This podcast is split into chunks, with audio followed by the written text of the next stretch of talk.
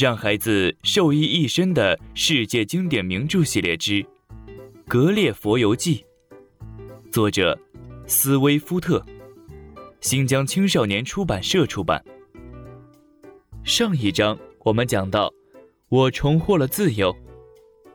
接下来我们一起收听第一卷《小人国游记》第三章：抵御外敌。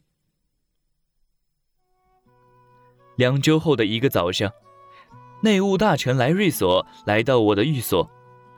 他先祝贺我获得自由，接着又告诉我，如果不是因为朝廷目前的处境，我不可能那么快就获得自由。他说：“我们的国家实际上内忧外患，一是国内党派纷争不断。”二是有国外强敌入侵的危险。六年来，特雷姆克森党和斯莱姆克党一直互相争斗。这两个党的区别在于，一个党的鞋跟高，一个党的鞋跟低。据说高鞋跟更符合古法，但国王更喜欢低鞋跟，因为他自己的鞋跟也很低。王子殿下则倾向高鞋跟，他一只鞋跟高，一只鞋跟低，走路一拐一拐的。除了这内忧，还有来自敌国布莱夫斯库的入侵。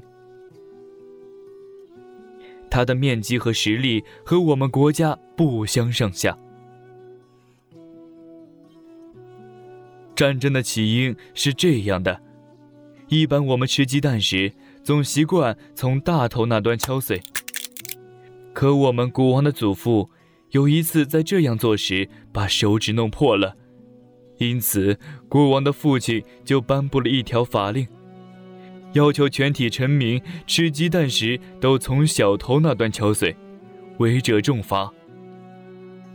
此后发生了六次叛乱，共有一万多人宁死也不肯从小头那端敲碎鸡蛋。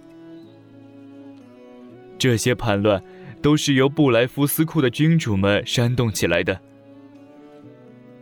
叛乱被镇压后，流放的人经常会逃到那个国家去。在三年的战争中，两国各有胜负。我们损失了四十多艘重要战舰和三万精锐部队，敌人的损失比我们还大。但他们目前装备了一支庞大的舰队，随时准备进攻我国。陛下深信您的勇气和力量，所以派我来和您说这些。我听后，马上请内务大臣回奏国王。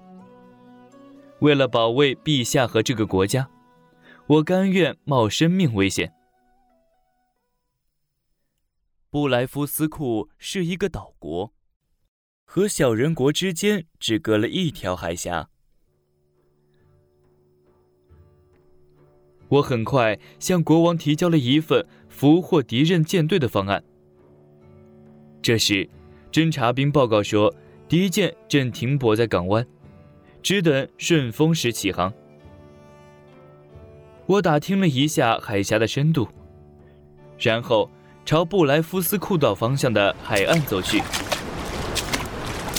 我趴在小山背后，用袖珍望远镜看到了敌军的舰队，共有五十艘战舰和许多运输舰。回去后，我下令让他们给我送来缆绳和铁棒。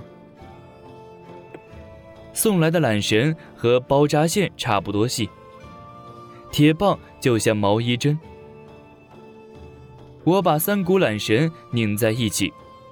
又把三根铁棒扭在一起做成钩子。我带着五十根缆绳和五十根钩子，又来到东北海岸，从海里径直走到敌舰的所在地。三万多敌军看到我，吓得纷纷跳海逃亡。我把钩子系在每一艘敌舰的舰首上，把所有缆绳的另一端扎拢在一起。敌人向我射了几千支箭，射中了我的手臂和脸颊。幸亏我戴了眼镜，要不眼睛真会被射瞎的。我忍痛拉起绳子，拖着五十艘最大的敌舰就走。布莱夫斯库人惊慌失措，发出一阵阵尖叫。